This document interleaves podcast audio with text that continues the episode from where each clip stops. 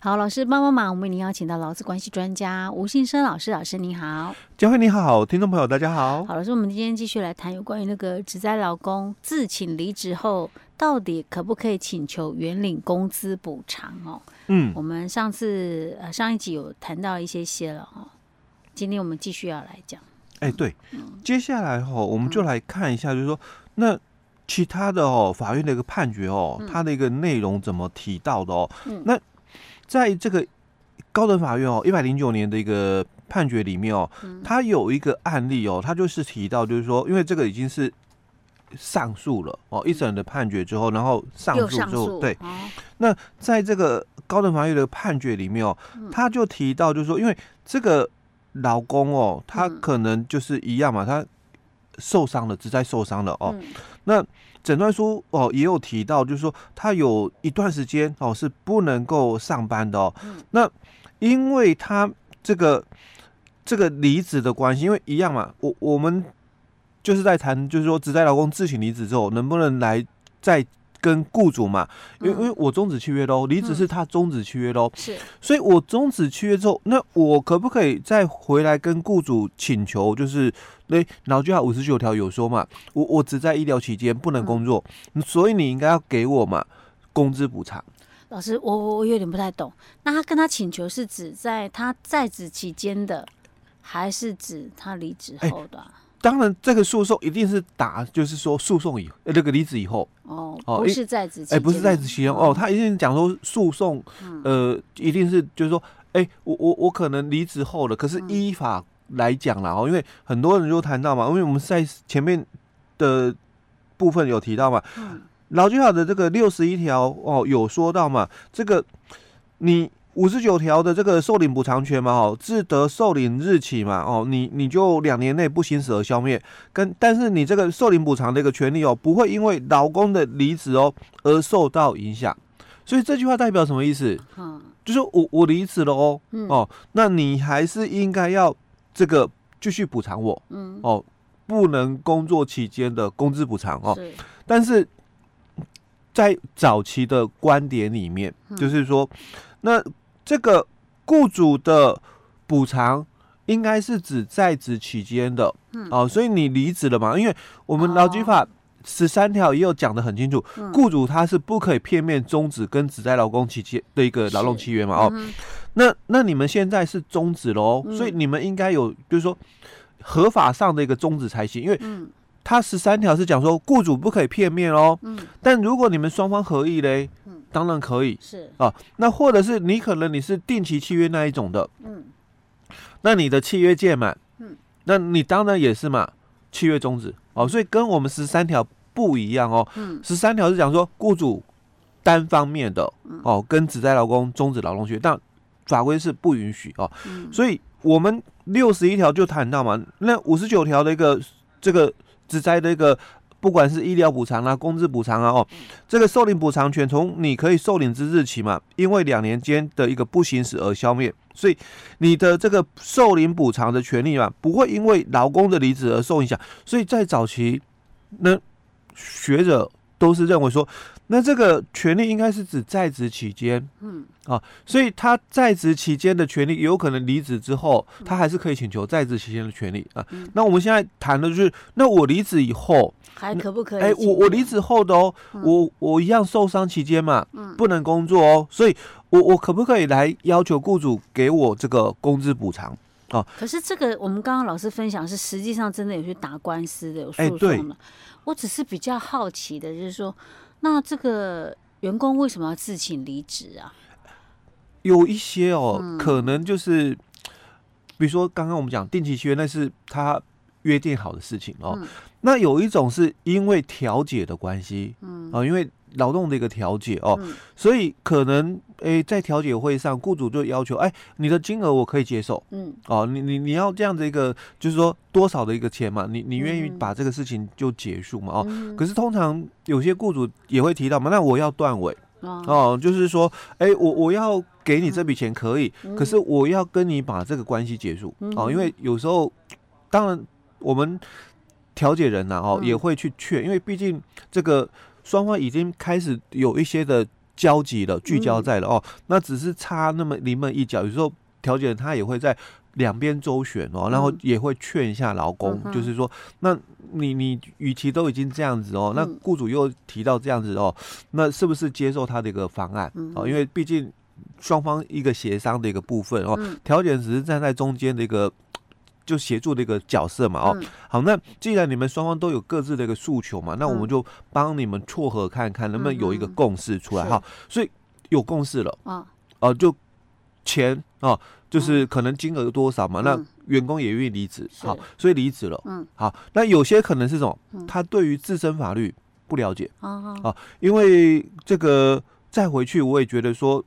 这个工作好危险哦，哦、呃，那算了。就就就离开了哦，嗯、好，所以有很主很多的一个情形呐、啊，哦，那员工离职了，好，那也有一种是什么？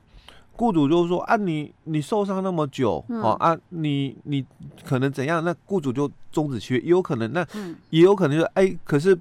不是说片面，也也可能就是又又离让员工签了离职书的啦，哦，那实务上都有很多的情形了哦。嗯好，那在这个案例里面哦，他也是一样哦。那所以这个员工就拿医院的一个诊断书哦，那提出来就是说，在一段时间内哦，他是不能工作的哦。所以这个劳工就主张了，那这一段期间的这个不能工作哦，那你应该要给我就是这个工资补偿哦。嗯，但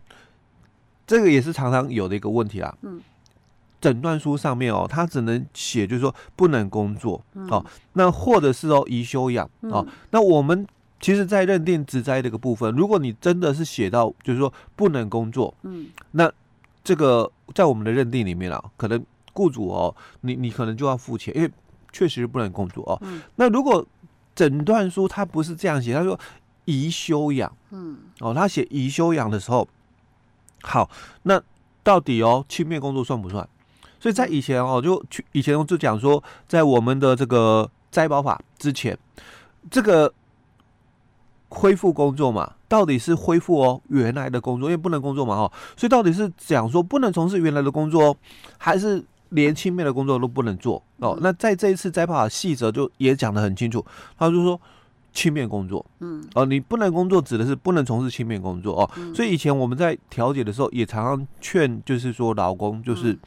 假如公司今天哦，他是你的那个薪水不变的一个情况下，嗯，他提供你轻便的工作，嗯，哦，那基本上你能够做，你应该就要回去上班才对哦。好，那在这个案例里面哦，那法官就也提到，就是说，因为当事人哦，他只是右眼球的一个受伤哦，那没有这个工作能力哦，所以他提到就是说，这个要请求。雇主啦，哦，给付这个工资补偿哦，那这那法官是认为说应该没有依据了哦。嗯、好，那但是哦，法官他也并不是说否定哦，说不可以请你原理工资，他只是说这个要件不符。是指所谓他的不能工作的哎，对对，他他讲的是说，因为你你的这个身体的一个状况嘛，哦，那你右右眼球受伤嘛，所以你没有工作能力吗？嗯，你你只是眼睛哦，右眼，你不是双眼哦，你说右眼，所以哎，你还有一个左眼可以看东西，那你的手脚都是好的，对吧？哦，所以法官他也这个案件他。没有否定呐，嗯，他只是说你你讲的这个条件，我觉得不能接受哦，因为你只是眼睛嘛，哦，那我像我最近哦也有一个朋友在问，嗯，他也是提到说，那他的员工哦一直就是说拒绝上班哦，因为雇主又问他嘛好了没，他就一直拿那个诊断书哦，那诊断书上面是写说，哎，这个因为他当初受伤就是左手，嗯，那左手受伤，所以他在问我说，那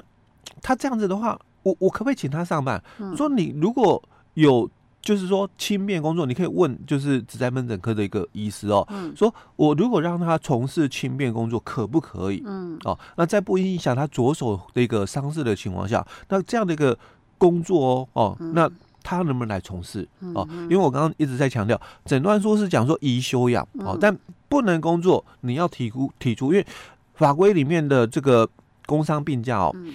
嗯他除了要有休养的一个证明以外，还有就是不能工作的一个事实啊。所以我们在再办法的修法嘛，细则里面才会提到嘛，不能工作是讲不能从事这个轻便工作，而不是原来的工作哈、嗯。好，所以我提供你轻便工作嘛，你是不是就应该要休假上班啊、嗯？那很多的雇主，其实这个我们在实务上我们常常看到哦，就是他会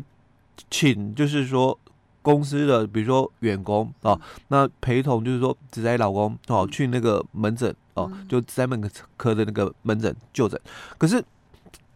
到了那个门诊之后啦，就排队嘛哦，那排好了，好，那你进去了哦，好，那那个员工哦就离开了。嗯，他没有把公司交代的事情做完整哦，因为如果是公安人员的话，嗯、他就很清楚。要陪同进去，陪同进去。去询问医师，对，让医师清楚说，哎、我们要给他做的轻便工作是什么？嗯、那所以这样子哦，可不可以？他可不可以从事、嗯、哦？那很多的这个，我我有时候遇到哦，很多的公司哦，就请。朋友啊，还是请员工哦协同哦陪同去，那就是人送到那个门诊嘛，嗯，哦，那他就离开了，嗯，哦啊，就让这个当事人哦直接进去跟医师问啊，也不晓得，就是说医师说啊，你们要看什么？啊，问什么，其实都不知道啊，没有啊，就不是啊，就是公司交代的不清楚啊，对，没有把事情做好做完整哦，那这个是一个就是说比较。典型的一个案例就是说，他没有否定呐、啊嗯，但是他是觉得是要件不符哦。所以照这个案例来来，就是说判断的话，就是说法官的部分针对职灾老公自请离职之后的不能工作，跟原雇主请求的那个就是工资补偿的话。其实，在有一段时间就讲早期的时候，其实是本认为就是说是局限在就是在职期间的权利，但是现在看样子应该是，就算他离离职后也是，也是可以，但是首先你就是要符合他的要件，符合要件，对，这个真的是不能针对就是说要认为说符合要件的一个部分。嗯，